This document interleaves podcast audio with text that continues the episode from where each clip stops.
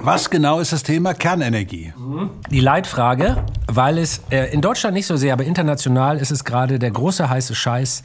Die Atomenergie muss wieder her mit den neuen Möglichkeiten, den neuen Kraftwerkstechnologien, um das Klima zu retten. Also kann Atomenergie das Klima retten. Ich muss dann dafür sein? Oder? Du kannst tun, was immer du willst. Wir sind bei einem Podcast, wo man Bin frei, natürlich. Ah, ach so, frei. frei denken und reden kann.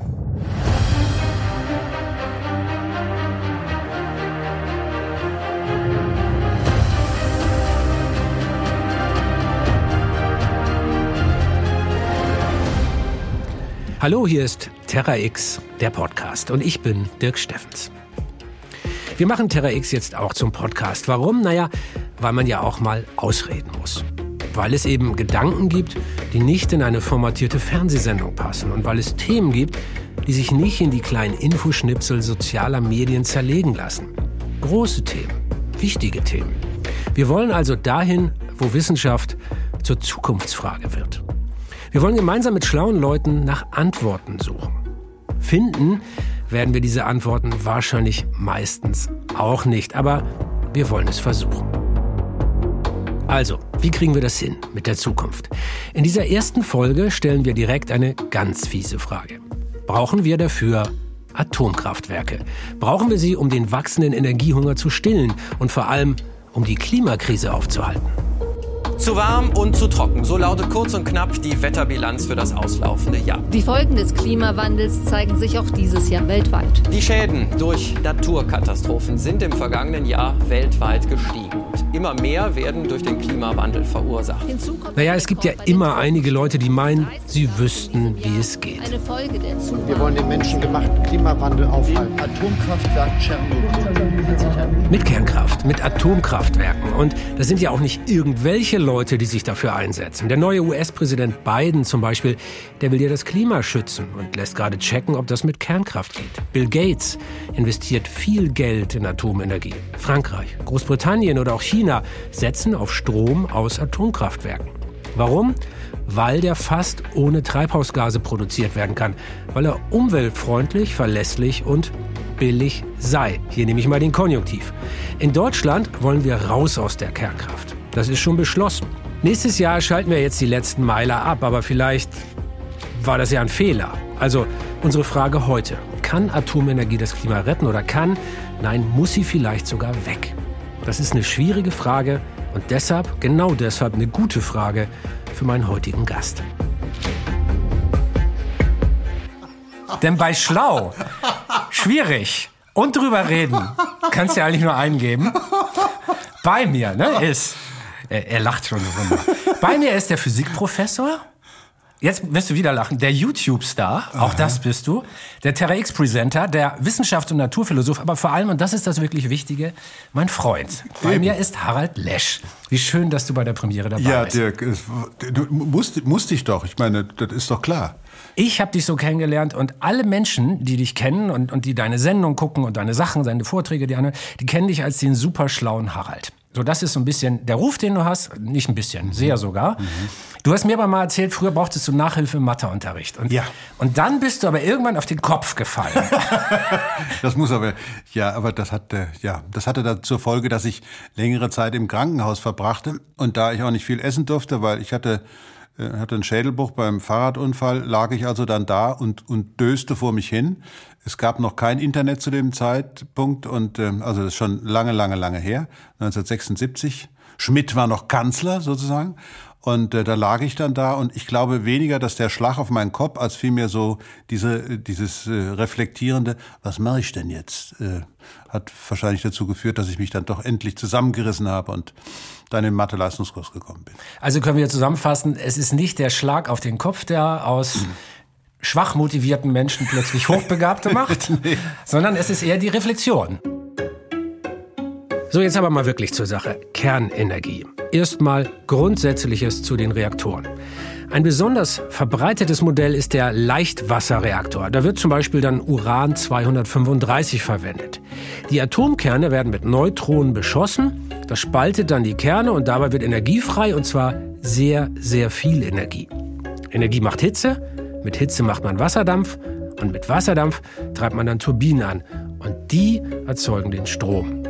Und zwar wirklich eine Menge Strom. Jetzt möchte ich dich hier gerne mal in deiner, sozusagen in deiner Kernfunktion abholen. Mhm. Du bist ja Physiker. Ja. Wir haben jetzt in Deutschland im Moment noch sechs Kernkraftwerke, die noch laufen. Mhm. Die werden alle nächstes Jahr abgeschaltet. Und wenn man das nicht machen würde, wenn man die einfach noch ein bisschen länger laufen lassen würde, diese mhm. Kraftwerke, die ja offenbar relativ sicher sind, ist ja ganz lange mhm. nichts passiert, dann könnte man ungefähr, schätzungsweise, 55 Millionen Tonnen CO2 pro Jahr einsparen. Mhm. Das entspricht 17 Prozent der energiebedingten Emissionen und rund 6 bis 7 Prozent der gesamtdeutschen mhm. Emissionen. Mhm. Wäre es dann nicht sinnvoll, Atomenergie noch ein bisschen laufen zu lassen um Treibhausgasemissionen einzusparen. Rein physikalisch betrachtet. Also die Pause mache ich jetzt deshalb, weil äh, ich die, die Frage ein bisschen verklingen lassen möchte. Ähm, denn wir haben ja, wie du schon gerade sagst, wir haben ja nur noch eine äh, geringe Zahl von Kernkraftwerken am, am Netz. Ähm, und die Entscheidung, sie vom Netz zu nehmen, ist ja letztendlich gefallen, äh, weil in Japan vor zehn Jahren in Fukushima äh, dieser Reaktor äh, praktisch explodiert ist, nachdem ihn eine Tsunamiwelle überrollt hat. Und dann kam diese Entscheidung, aus der Kernkraft auszusteigen. Und in der Tat wäre es fürs Klima natürlich viel besser gewesen, sofort aus der Kohle auszusteigen. Das wäre für den CO2-Eintrag in der Atmosphäre natürlich ein viel wichtiger Prozess gewesen. Aber um deine Frage zu beantworten, in der Tat würde es, was die CO2-Emissionsverringerung betrifft, aktuell sicherlich besser sein. Man würde die Kernkraftwerke noch länger laufen lassen, wenn man dafür die gleiche Menge an Leistung an Braunkohlekraftwerken eben abschalten würde. Ja. Denn viele, viele sind ja sehr erstaunt zu lesen, dass sogar der Weltklimarat mhm. den Atomstrom als Baustein mhm. für eine klimaschonende Zukunft. Ja. Na, also man darf es jetzt nicht verfälschen. Die sagen nicht, Atomstrom ist eine super Sache, mhm. sondern die sagen sozusagen als Brückentechnologie, bis wir die Erneuerbaren soweit ja. haben, wäre das sinnvoll. Ja. Das ist, wenn du es nur nachrechnen würdest, als Physiker würdest du sagen, ja, stimmt. Ja. Okay, ja. gut. Ähm, und jetzt sehen wir deshalb als Resultat davon, dass wir anders als in Deutschland, das, ich glaub, wir, wir beide kommen ja auch aus, aus einer Zeit, wir hatten hinten diesen Atomstrom Nein Danke Aufkleber, mhm. wahrscheinlich auf unseren äh, mhm. sehr schrottigen Autos früher. Das, das war in Deutschland, gehört das ja auch zur DNA der Grünen zur DNA der Umweltbewegung. Aber wenn mhm. wir international gucken, sieht das ein bisschen anders ja. aus. Also Joe Biden, der gerade gefeiert wird, weil er zurück ins Weltklimaabkommen kommt, der lotet genau die Atomenergie, insbesondere kleine Atomkraftwerke aus, in, in, in Großbritannien. Ich glaube, mhm. die haben den, den geringsten CO2-Ausstoß seit über 100 Jahren, mhm. dank Atomenergie. Mhm. Kanada, Argentinien, China, überall mhm. wird es gemacht. Mhm. Ähm, warum, warum haben wir Deutschen da eine andere Haltung und kommen zu anderen Resultaten als so viele andere westliche Länder? Die sind ja auch nicht doof. Nee, die sind auch nicht doof. Aber die Frage ist ja, was sind denn die Alternativen zur Kernkraft? Und das wird häufig ja unterschlagen, weil immer so getan wird, diese Alternativen seien einfach nicht zuverlässig genug. Nämlich die Frage, welche Art von Technologie setze ich denn ein als Staat oder als Kontinent, um tatsächlich weniger Emissionen zu generieren? Also weniger CO2-Emissionen vor allen Dingen. Das heißt, ich muss aus den fossilen Ressourcen raus. Dann kann es eigentlich nur einen Weg geben, so schnell wie möglich mit voller Wucht in alles rein, was Wind und Sonne betrifft. Okay, okay, aber es gibt ja auch Stimmen, die sagen, selbst volle Wucht in erneuerbare Energie reicht überhaupt nicht aus. Und eine dieser Stimmen, das ist die hier zum Beispiel. Wir werden wahrscheinlich hier diese, diese Herausforderung dieses Klimanotstandes, der sich da anbahnt, nicht ohne äh, Kernenergie einfach bewältigen können. Mein Name ist Anna-Veronika Wendland. Doktor Anna-Veronika Wendland. Sie ist Technikhistorikerin mit Schwerpunkt Osteuropa und sie macht sich zusammen mit dem Verein Nuklearia stark für die Atomkraft. Das war aber nicht immer so bei ihr. In den 1980ern, da war sie noch voll dagegen. Und dann kam aber der Tag, der für die Atomenergie alles veränderte. Eine sensationelle Meldung, was die Nachrichtenagentur TASS am Abend verbreitete. Wovon rede ich? Von der Katastrophe in Tschernobyl. Das war für mich ein Beweis, dass die Kernenergie eine verwerfliche Technologie ist. Und dieser Unfall, der hat sie dann politisiert. Damals war das so, dass äh, wir erstmal im Schock waren, aber dann uns sehr, sehr schnell mobilisiert haben. Also ich war dann sehr viel auf Anti-AKW-Demos und das ging auch nahtlos ineinander über. Aber dann, äh, dann lief das alles ein bisschen anders als gedacht. Anna Wendland ging dann selbst in die Ukraine und lernte Menschen kennen, die in Tschernobyl gearbeitet haben und die trotzdem Kernkraft befürworten. Ja, unterm Strich hat das äh, meine Gewissheiten erschüttert. Denn die Gewissheiten, die ich aus Deutschland mitgebracht hatte, die waren ja so schwarz-weiß. Ne? Also der Atomstaat gegen uns, ne? also Atomstaat gegen Graswurzelbewegung und so ein bisschen schon böse gegen gut. Und das hat sich da schon sehr stark differenziert damals in der Ukraine. Und seitdem hat die Kernkraft sie nicht mehr losgelassen. Über acht Jahre lang hat sie zuletzt selbst in Kraftwerken in Deutschland und in Osteuropa gearbeitet. Und seither glaubt sie, wir brauchen Atomkraftwerke. Also das war jetzt nicht so ein Saulus-Paulus-Ding, ne, dass ich so plötzlich aufwache und denke, boah, jetzt, ja, die Kernenergie ist echt die tolle Lösung, sondern es war eher so ein Eingeständnis. Anna-Veronika Wendland und der Verein Nuklearia würden gerne wieder rein in die Atomkraft. Dass das in Deutschland ein steiniger Weg ist, das ist ihnen natürlich auch klar. Denn selbst wenn man aussteigt aus dem Ausstieg, die deutschen Atomkraftwerke, die haben einen so großen Restaurationsbedarf, die könnten nur mit sehr hohen Kosten wieder in Betrieb genommen werden. Und dennoch sagt sie, Leute, wir haben hier immer noch Kernenergie im Land und wir haben auch noch das Know-how im Land, noch. Lasst uns das jetzt nicht äh, endgültig zerstören, sondern lasst uns da nochmal äh, drüber nachdenken und einfach nochmal äh, so eine Art äh, Haltepunkt einlegen, diese Anlagen nutzen, bis wir wirklich sicher wissen, dass wir das hinkriegen. Anna Wendland plädiert für einen aus ihrer Sicht pragmatischen Ansatz. Also sie will die Kernenergie als Übergangstechnologie so lange nutzen, wie es eben nur irgendwie geht. Und zwar gerade weil sie das Klima retten will. Und weil sie glaubt, dass unsere Meiler noch ein paar gute Jahre in sich haben. Die Gefahren, die in der Technik stecken, die sieht sie persönlich als nicht so groß an, aber dazu gleich noch mehr. Anna Wendland macht sich viel mehr Sorgen um das Klima und um unseren immer weiter wachsenden Energiehunger. Denn wenn wir von Jahr zu Jahr mehr Energie verbrauchen, Atomkraftwerke gleichzeitig abschalten und nicht im gleichen Maß die Erneuerbaren aufbauen, dann gibt es ja eigentlich nur eins, ihrer Meinung nach. Dann gibt es einen anderen Ansatz, das ist eben dieser sogenannte Degrowth. Degrowth. Lügt euch nicht in die Tasche. Ähm, äh, eure Lebens- und Arbeitsweise in diesen modernen Industriegesellschaften und dieser irrsinnige Wohlstand, der ist eben nicht zu halten. Ja? Ein Ende des Energiehungers, ein Ende des Wachstums. Wir müssen einfach runter mit diesen CO2-Emissionen und äh, mit diesen 100% Erneuerbaren kann man zwar eine Gesellschaft ähm, versorgen, aber nicht diese Lebensweise, die ihr hier führt. Und deswegen muss euer Energieumsatz runter. Warum lachst du, Harald? Ja, weil sie über den Elefanten in der Küche gesprochen hat. Mhm. Der Elefant in der Küche ist nämlich Energiesparen was immer völlig unterdrückt wird bei jeder Art von Diskussion über das Pariser Klimaabkommen eigentlich, also wirklich unterdrückt wird förmlich, ist die größte Energiequelle, die uns zur Verfügung steht, nämlich die des Energiesparens. Ist es nicht verrückt, dieser Wachstumsfetisch? Ich meine, ja. dass, dass uns immer gesagt wird, es muss immer weiter gewachsen werden ja. und, und äh, wir, wir doch an zwei Fingern uns abzählen können, endloses Wachstum auf einem endlichen Planeten. Das kann nicht funktionieren, ja, ja. ja.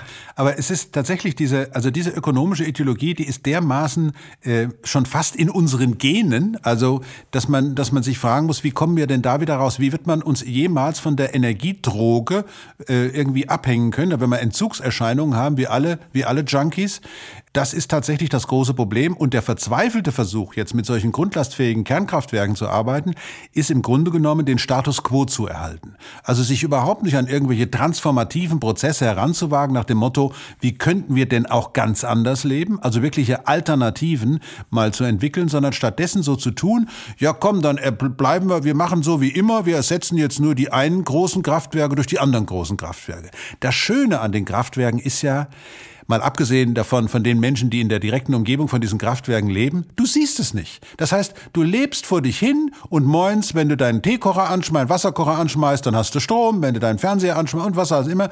Der Strom kommt aus der Steckdose, du hast überhaupt nichts zu tun. Erneuerbare Energien überall in der Republik zu haben, würde bedeuten, dass wir ständig mit unseren Augen darauf hingewiesen werden, was wir tun müssen, um unseren Energiehunger zu befriedigen. Und da ist es natürlich schön, du hast nur so eins einzelne Parzellen, da steht dann so ein Riesenmeiler da und der macht auf irgendwelche mirakulöse Weise, setzt der Unmengen an Energie frei, weil Kerne gespalten werden. Darüber könnte man ja auch nochmal eine, praktisch eine extra, eine extra Podcast machen darüber, was das eigentlich bedeutet, dass wir die stärkste Kraft im Universum verwenden, indem wir nämlich die Kerne, also die starke Wechselwirkung aus den Kernen freisetzen. Und was machen wir damit? Wir machen Wasser heiß. Ich lache mich kaputt. Ja, wir gehen an den Rand der erkennbaren Wirklichkeit in die Kerne rein, brechen die auf, setzen Unmengen an Energie frei. Und was machen wir damit? Wir machen Wasser heiß, damit wir es über eine Turbine jagen können und dann endlich wieder elektrischen Strom draus machen.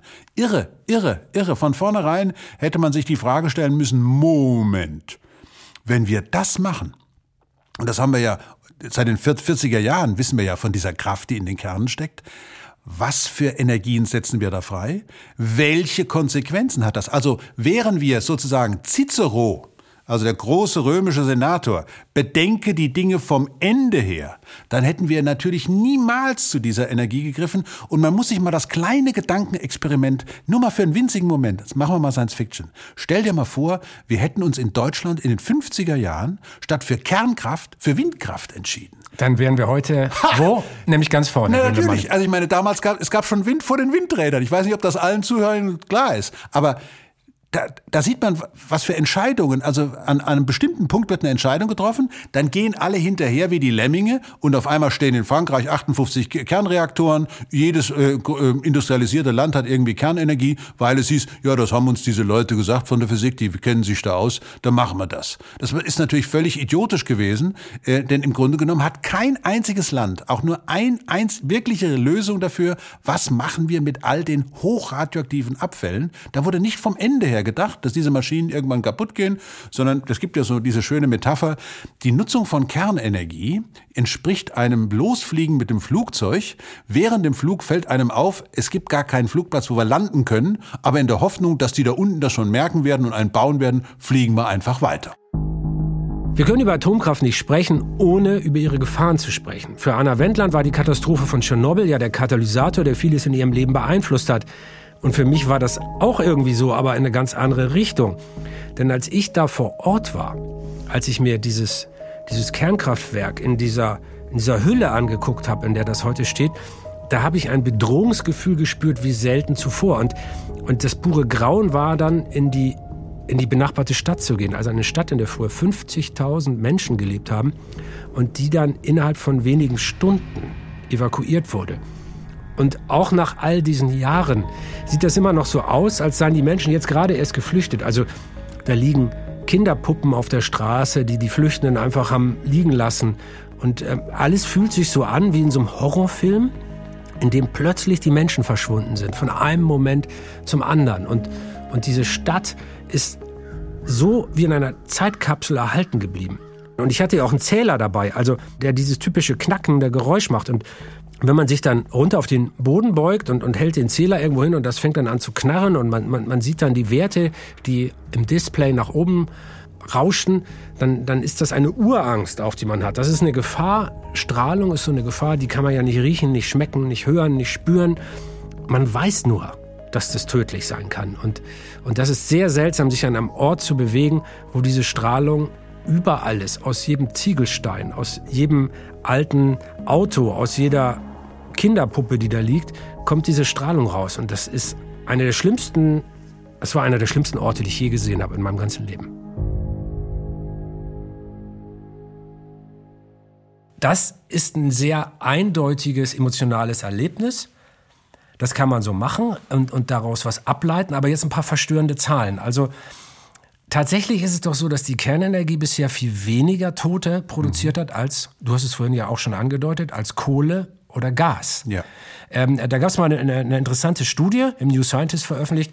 Also sie haben es wirklich genau aufgedröselt. Im Schnitt sterben 0,2 bis 1,2 Menschen pro 10 Milliarden Kilowattstunden Kernenergie. Mhm. Und das ist wenig. Mhm. Das ist viel weniger als zum Beispiel, ähm, sagen wir mal bei Kohle, wo es Berechnungen gibt, dass jedes Jahr Hunderttausende, einige Studien sagen sogar Millionen an der verschmutzten Luft sterben. Genau. Und ja. wenn wir jetzt sagen, Menschenleben das ist das allerhöchste Gut, das es zu schützen gilt. Mhm.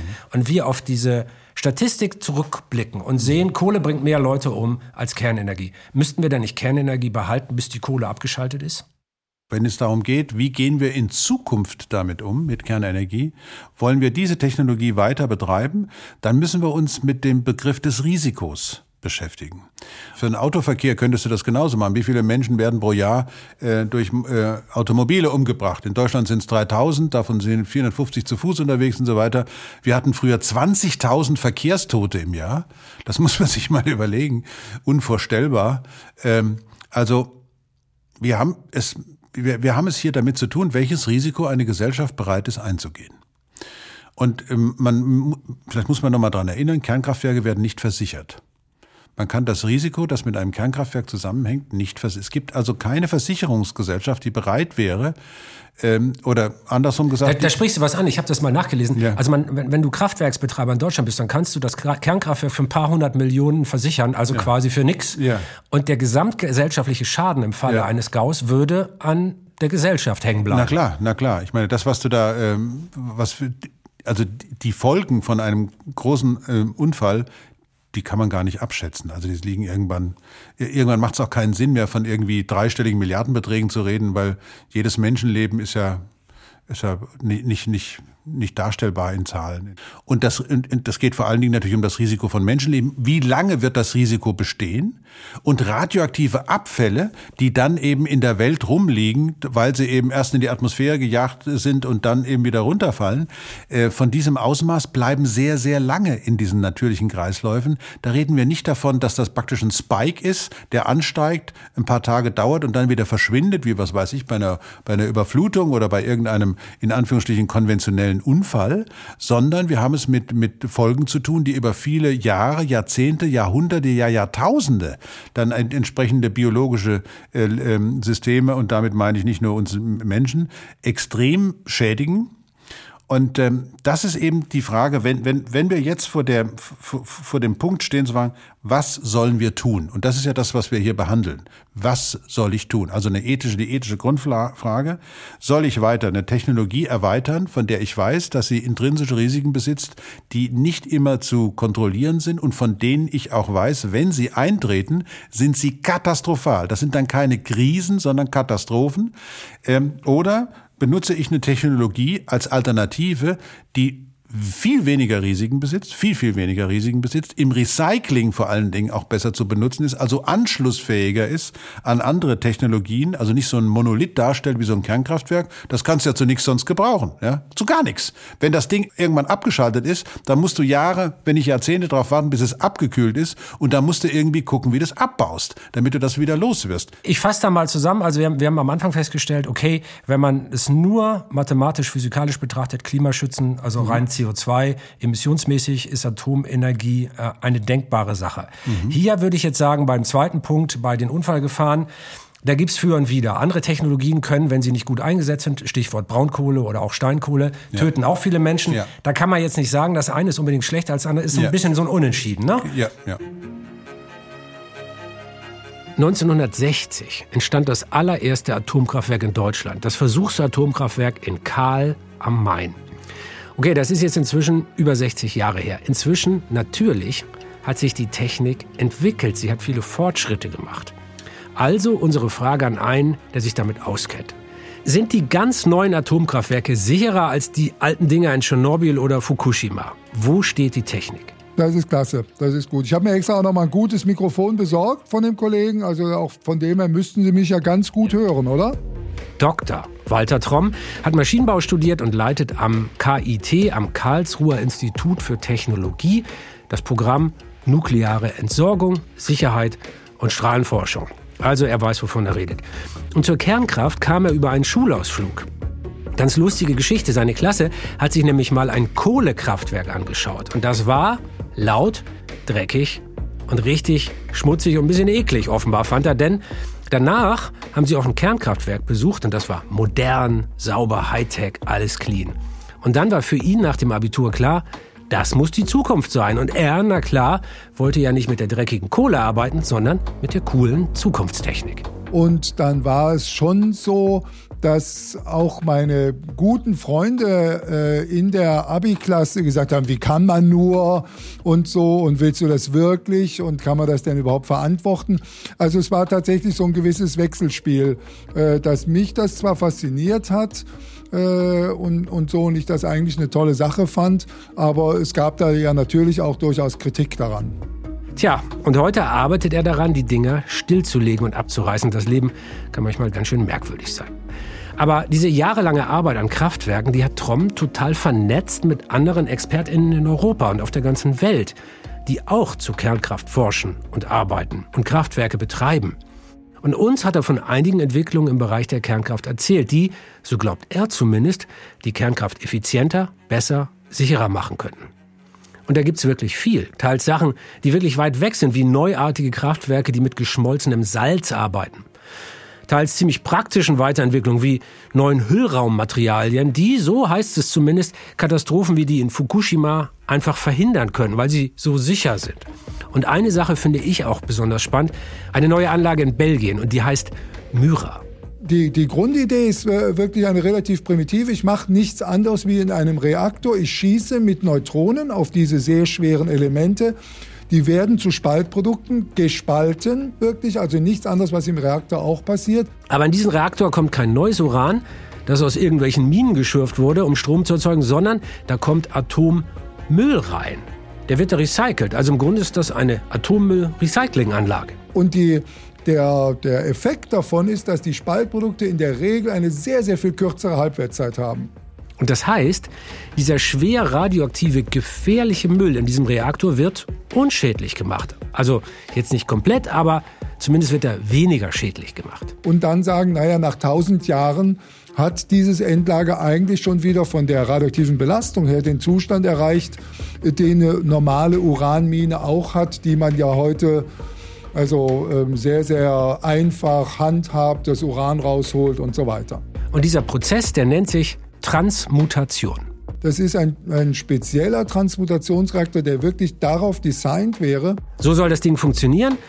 Im Reaktor findet keine Kettenreaktion wie in einem normalen Atomreaktor statt, sondern wir packen da unseren Müll rein, dann holen wir uns einen Protonenstrahl und schießen damit in den Reaktor, zum Beispiel auf Blei.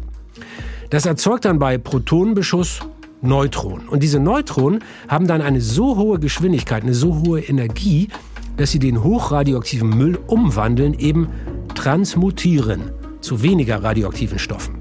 Gleichzeitig der Vorteil ist natürlich dann aber auch, äh, dass ich sage, okay, wenn ich den Protonenstrahl ausmache, habe ich keine Neutronen mehr. Die Ketten, die sonst gefürchtete Kettenreaktion, Tschernobyl, äh, habe ich nicht mehr erlischt sofort. Ich kann diesen Reaktor also sehr, sehr sicher betreiben. Vereinfacht gesagt, keine Sorge, das Ding fliegt nicht in die Luft. Es gibt diesen ganz großen Ausknopf.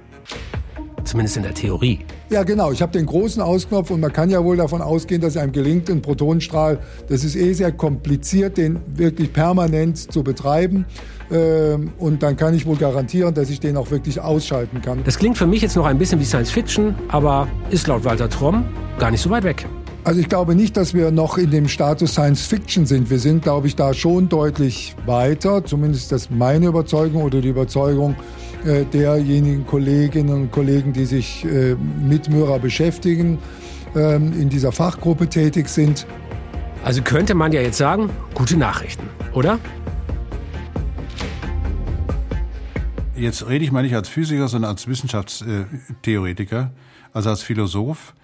Aber es geht um die Randbedingungen, unter denen ich eine Technologie einsetze. Im Labor ist alles gut, da kann ich, habe ich die volle Kontrolle über sämtliche Parameter, aber in der Wirklichkeit. Und die Aussage des Kollegen eben war eigentlich auch viel weniger eine Aussage über die Physik, sondern war eine Aussage darüber, ähm, welche Probleme der Langfristigkeit bei der Endlagerung man hat. Das ist also auch keine physikalische Problematik, sondern dass wir einfach nicht wollen, dass es eine Million Jahre lang irgendwo rumstrahlt. Und äh, was interessant ist, ist erstmal, er hat immer nur von Design und geplant gesprochen. Also die Anlage Myra in Belgien, die diese Transmutation, also die Veränderung der Abfälle durch entsprechende Aktivierung äh, verwandelt. Man könnte auch Recycling sagen, oder? Recycling, die, die ist noch geplant und dann würde man ein einen Reaktor designen und so weiter. Und jetzt würde ich natürlich als, als Klimaforscher, würde ich jetzt sagen, aha, kannst du gerne machen, aber hör mal, das ist nicht unser Punkt. Wir müssen schnell aus allem raus, dessen wir habhaft werden können, was fossile Ressourcen betrifft. Wir können nicht darauf warten, bis du deinen Reaktor designt hast. Also die Entwicklungszeiten von so einer Hochrisikotechnologie ist im Bereich von mehreren Dekaden, bis das dann tatsächlich in irgendeiner Art relevant ist. Denn die Ausgangsfrage, wir müssen immer wieder dran denken, äh, was ist die Ausgangsfrage? Kann Kernenergie oder wie du immer sagst, Atomenergie, ähm, da bin ich der Korinthenkacker, der dann äh, aus der physikalischen Korinthenkackerei kommt. Es ist ja letzten Endes die Energie, die im Kern steckt. Kann Kernenergie etwas sein, was uns beim, äh, beim, beim Schutz vor dem Klimawandel helfen kann? Und das ist ja eine Zeitfrage vor allen Dingen. Das heißt, wir müssen praktisch die, die Hierarchie der Argumente, müssen wir einen winzigen Moment, müssen wir mal springen und sagen, okay, in, von welchen Zeitskalen reden wir? Das hat uns Walter Tromm auch gesagt übrigens. 2040, denkt er, könnte frühestens eine solche Anlage in Betrieb gehen. Aber das wäre nur die erste Anlage. Bis eine solche Atomrecyclinganlage in Serie gehen könnte, das würde dann wiederum Jahrzehnte dauern. Und das heißt, da hat der Harald dann doch schon recht. Das Ganze ist eine ziemlich langfristige Sache. Und dann, dann gibt es ja aber noch eine Entwicklung, die sich sehr viel schneller ankündigt. Die könnte man vielleicht viel schneller umsetzen und das ist der Small Modular Reactor. Kleine Reaktoren, kurz SMR. Okay, die sind natürlich immer noch so groß wie ein Einfamilienhaus, aber man kann sie schnell und vergleichsweise günstig in Fabriken herstellen, und zwar seriell. Und dann kann man diese Dinge einfach irgendwo hinfahren und da dann aufbauen, so ähnlich wie ein Fertighaus. Microsoft-Gründer Bill Gates findet die Idee super. Er hat mehrere Millionen in ein Atomunternehmen namens TerraPower gesteckt. Und das soll diese neuen Reaktoren eben entwickeln. Laufwellenreaktoren und Flüssigsalzreaktoren, das sind zum Teil Ideen aus den 50ern, die aber jetzt richtig entwickelt werden. Und das Ergebnis sollen dann Reaktoren sein, die kleiner, effizienter, sicherer und langlebiger sind.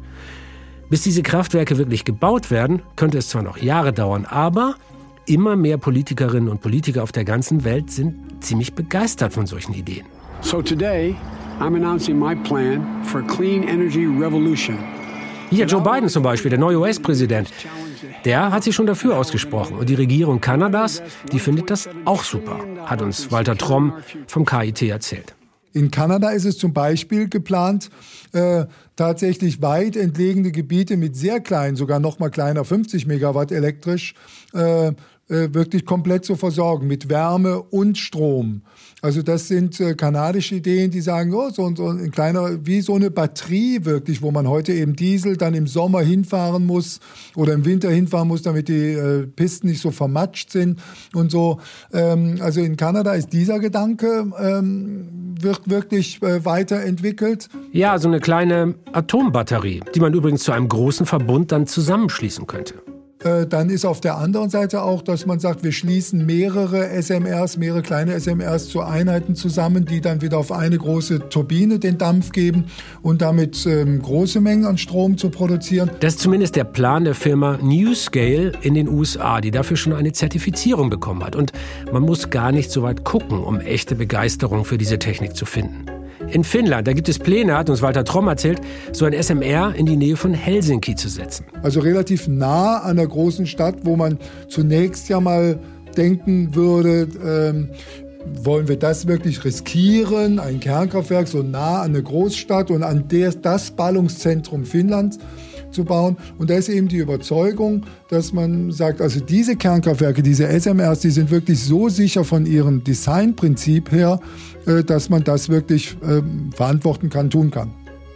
Walter Tromm ist ein renommierter Kernkraftforscher. Der weiß natürlich auch, dass diese Neuentwicklungen viel Zeit brauchen werden und dass wir gleichzeitig auch stärker erneuerbare Energie nutzen müssen. Aber er glaubt eben auch, diese neuen Kernkrafttechnologien, die können was, die sind nicht nur schlecht.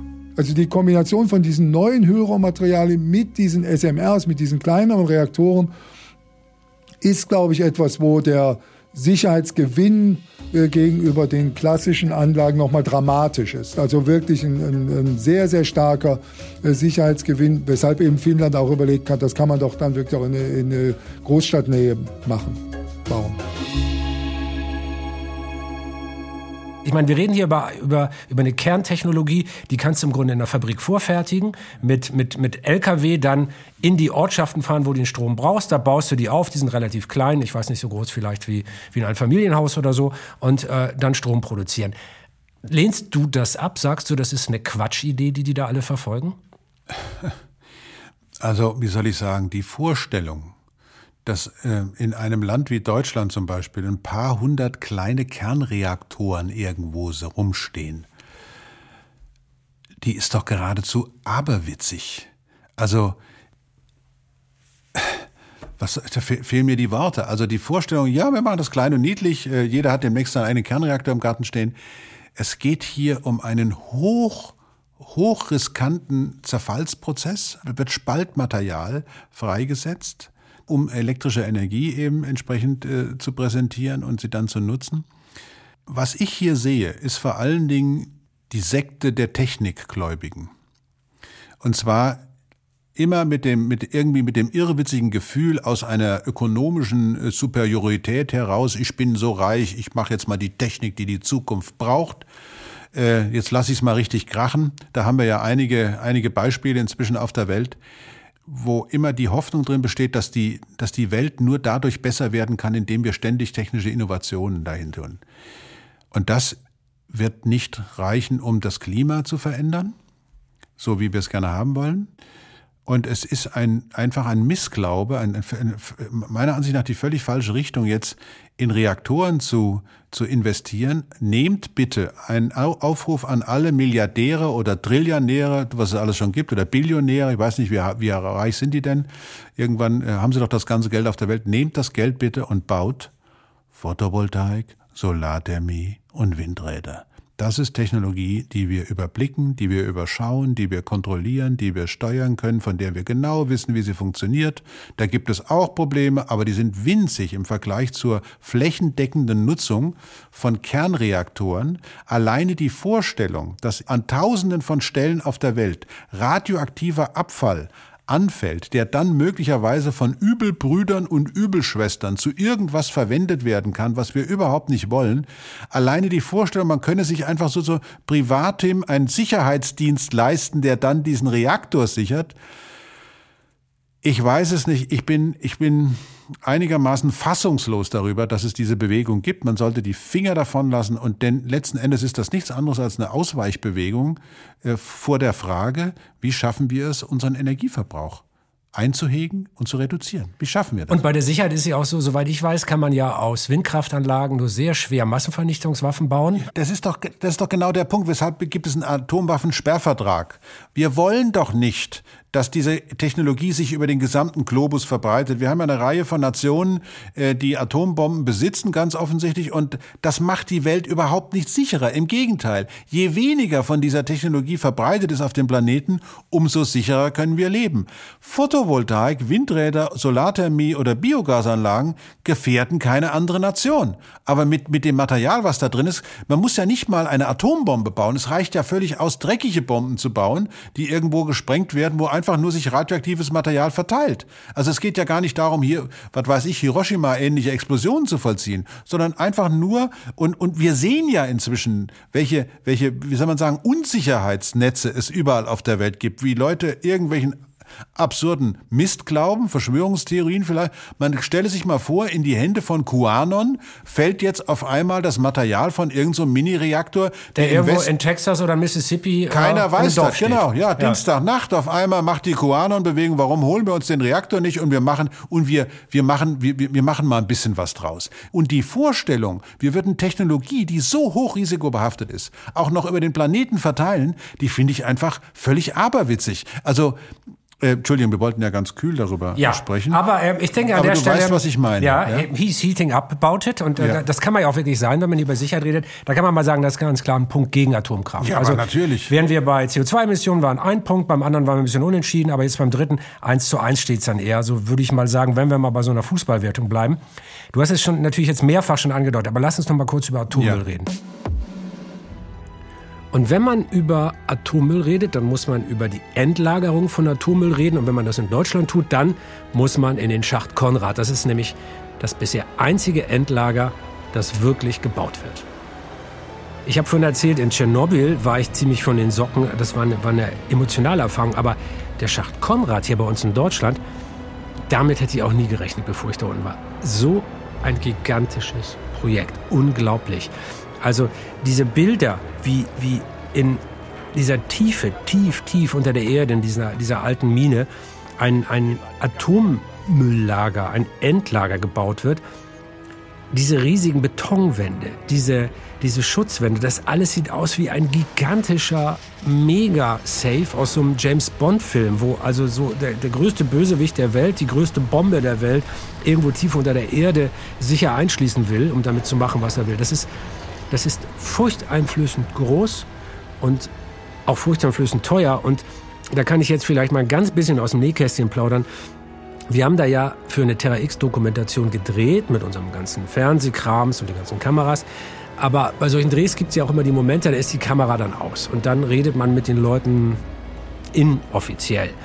Und der Eindruck, also ich sage das mal ganz vorsichtig, der Eindruck, den ich da gewonnen habe, dass das nur schwer zu beherrschen ist. Also wenn wir mal dran denken, wie schwierig es für uns schon war, in Berlin einen Flughafen zu bauen, der funktioniert, das ist oberirdisch, eine Landebahn und ein paar Gepäckbänder, dann ist das eine ganz andere Dimension von Schwierigkeit. Das wird unglaublich teuer.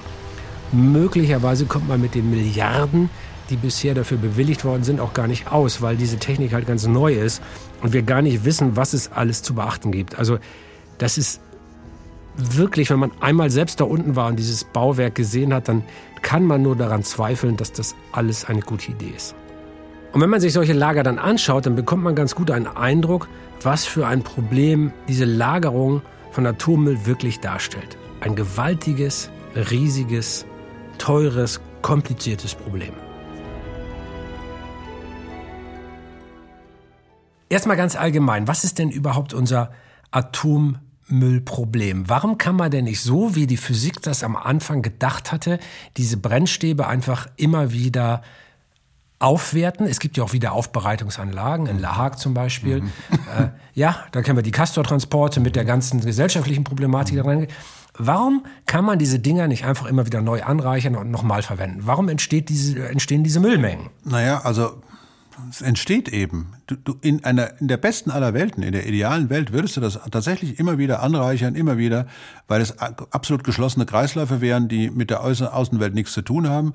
Da kannst du dir Verfahren überlegen, um diese Brennsterbe immer wieder anzureichern. Wir hatten den, den schnellen Brüter, wollten wir hier in Deutschland bauen, was ja dann auch nicht... Ähm, Grandios gescheitert, muss man sagen. Auch, ja, genau. Irrsinnig teuer, also, Steuergelder. Also, ähm, der wirkliche, das wirkliche Problem besteht darin, dass diese Anlagen alle altern auch bei den Brennstäben ist es so, dass sie altern, deswegen müssen sie aufbe wieder aufbereitet werden.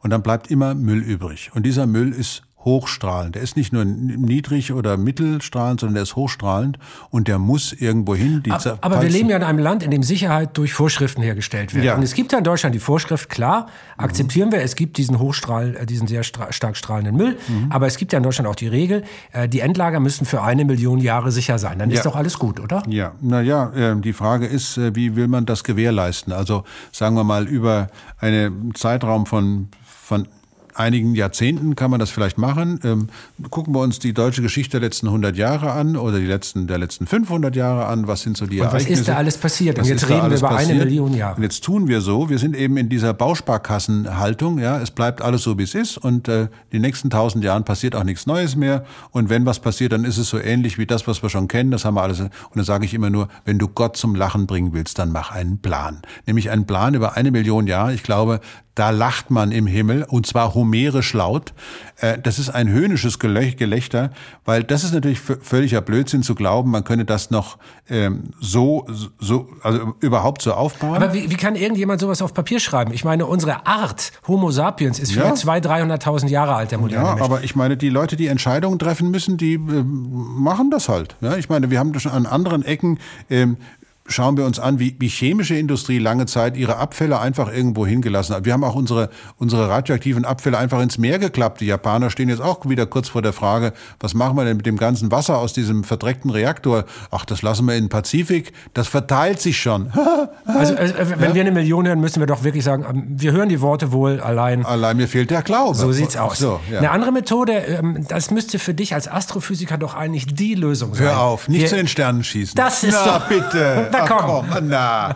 Ah, bitte. Also da kann ich nur sagen, sage mir eine Rakete, die immer und unter allen Umständen sicher startet und dich und das ganze Zeug auf 11,4 Kilometer pro Sekunde beschleunigt, damit es das schwere Feld der Erde verlässt. Ansonsten fällt uns nämlich der Scheiß auf den Kopf und das muss man sich immer wieder klar machen. Die Gravitation dieses Planeten ist nicht so schwach. Du musst also eine Rakete tatsächlich richtig beschleunigen. Leute, die solche Ideen haben, die sollte man mit der vielleicht noch verbliebenen Saturn V auf den Mond schießen, unter uns gesagt. Ja? Also das ist ja, das ist ja völlig absurd. Eine, eine Quatschidee. Also wir, wir also, kommen mal überein. Es ist, also was man ja erreichen nicht. müsste, wäre, dass man, dass man strahlenden Müll dauerhaft, also für mindestens eine Million Jahre von der Biosphäre trennt, also von allem, was Grundwasser ist, was Leben ja. ist, in geologisch stabilen Schichten unterbringt. Und eine Million Jahre da ja, müssen wir doch sagen, können wir nicht garantieren. Das oder? können wir nicht garantieren. Deswegen sollte man auch über diese, über diese äh, Möglichkeit sollte man zumindest noch mal eine Alternative bedenken.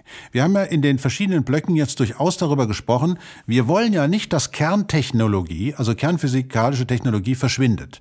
Wir haben ja gar nichts, dagegen, also zumindest ich hätte nichts dagegen, kernphysikalische Forschung weiter zu betreiben, um zu schauen, welche Prozesse gäbe es noch, die wir noch nicht kennen, wo man möglicherweise in Zukunft, wenn wir das Klimaproblem einigermaßen bewältigt haben, tatsächlich daran arbeiten kann, diese Abfälle zu verarbeiten. Deswegen wäre ich unbedingt äh, für, eine Stand, für einen Standortbetrieb, ich würde gar nicht von einem Endlager sprechen, sondern von einem Standort, in dem äh, hochradioaktiver Abfall gelagert wird, tief gelagert wird, sodass garantiert nichts davon in die Oberfläche kommt. Aber der Standort wird betrieben und zwar mit einer Rückholoption, dass man immer in der Lage ist, Fehler zu korrigieren. Das Schlimmste wäre jetzt sozusagen so eine finale Geschichte, Deckel drauf und dann lassen wir das. Das heißt, es wird ausgebaut, dass man mit, mit den LKWs da unten reinkommt und wieder rauskommt, dass man oben eine Anlage hat, die ständig und immer von uns, also vom Staat kontrolliert wird. Man macht da keine Privatisierungsgeschichten oder sonst was, wie bei dem Recycling von anderem Müll, wo sich irgendwelche Firmen dann damit Geld verdienen, dass sie das Zeug nach Malaysia schieben oder sonst irgendwo hin, sondern wir übernehmen das als, als eine Verpflichtung und haben erfüllen aber zugleich eben auch die ethische Verpflichtung, dass wir zukünftigen Generationen die Möglichkeit geben, Fehler, die wir jetzt machen, zu korrigieren. Oder eben, um noch weiter zu gehen, auch im Grunde eine veränderte, einer veränderten Situation. Anpassungsfähigkeit ist in der Evolution eine der wichtigsten Eigenschaften von biologischen Systemen. Die Garantie des Überlebens. So, und dann gibt's ja noch einen Punkt, über den wir reden müssen, der Harald und ich, und zwar übers Geld was kostet Atomstrom eigentlich? Und dafür haben wir auch nochmal einen Experten aufgetan, der uns das erklärt hat. Und zwar Dr. Christoph Kost vom Fraunhofer Institut für Solarenergiesysteme. Dort leitet er die Gruppe, ich zitiere das, Energiesysteme und Energiewirtschaft. Und bei seinen Berechnungen kommt er eigentlich immer auf ein echt eindeutiges Ergebnis. In den letzten Jahren sind die äh, Kosten für den Strom aus erneuerbaren Energien, insbesondere aus Photovoltaik und Windkraft, extrem runtergegangen. Inzwischen ähm, sehen wir bei den äh, Freiflächenanlagen der Photovoltaik und bei Wind-Onshore-Anlagen Preise im Bereich äh, 4, bis, 4 bis 7 Cent. Ähm, Im Vergleich Kernkraft liegt heute über 10 Cent und ist deutlich teurer. Und er ist sich ebenfalls sicher, erneuerbare Energien sind verlässlicher, als Kritikerinnen und Kritiker behaupten. Hm, dann kommt natürlich häufig das Argument, dass ähm, Wind und äh, Solar nicht immer verfügbar wären und Kernkraft wäre das. Ähm, wenn man sich aber anschaut, äh, wie viele Stunden es wirklich nicht so ist, dass die Sonne nicht scheint und der Wind nicht weht, kommt man auf sehr wenige Stunden. Da wäre es deutlich günstiger, diese wenigen Stunden Gaskraftwerken oder synthetischen betriebenen Gaskraftwerken äh, zu füllen und die Kombination eben dann aus diesem günstigen Strom aus Photovoltaik und Windkraft plus Gaskraftwerke ist deutlich günstiger als Atomstrom.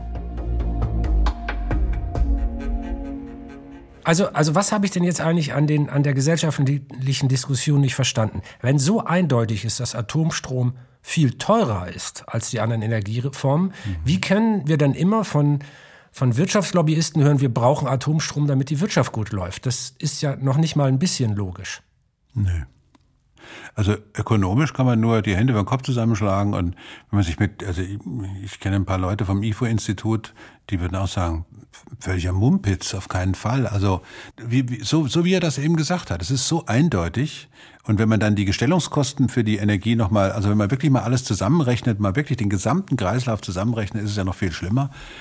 Und vor allen Dingen, was ich immer nicht verstehe, ist, warum, warum, bitteschön, müssen wir in diese enorm komplizierten oder sogar komplexen Technologien hineingehen? Und Komplexität ist immer ein Ausdruck für auch äh, potenzielle Unwissenheit, wenn wir doch Technologien haben, wo wir alles sehen. Also wir haben Energieformen, die richtig gut funktionieren. Und wenn wir ein bisschen schlauer wären als äh, Humanity, wie so, wenn ich schon mal Englisch hier jetzt, ne, also mit Menschheit, dann würden wir natürlich große Wüstenflächen nehmen, würden da unsere Photovoltaikkraftwerke hinstellen, am Rand ein paar Windräder hin und dann würden wir unsere schlauesten Köpfe nehmen und würden sagen, Ladies and Gentlemen, please develop, also bitte entwickelt Speichertechnologien, wie kriegen wir die Energie, die wir da runterkriegen von der Sonne zum Beispiel, wie kriegen wir die gespeichert? Über Wasserstoff oder zum Beispiel, Irgendwie. ich habe mir in Marokko mal eins der größten Solarkraftwerke genau, der Welt angeguckt. Genau, die Marokkaner, die arbeiten schlaue ja, Leute. Die Jawohl. arbeiten ja auch mit geschmolzenem Salz, ja,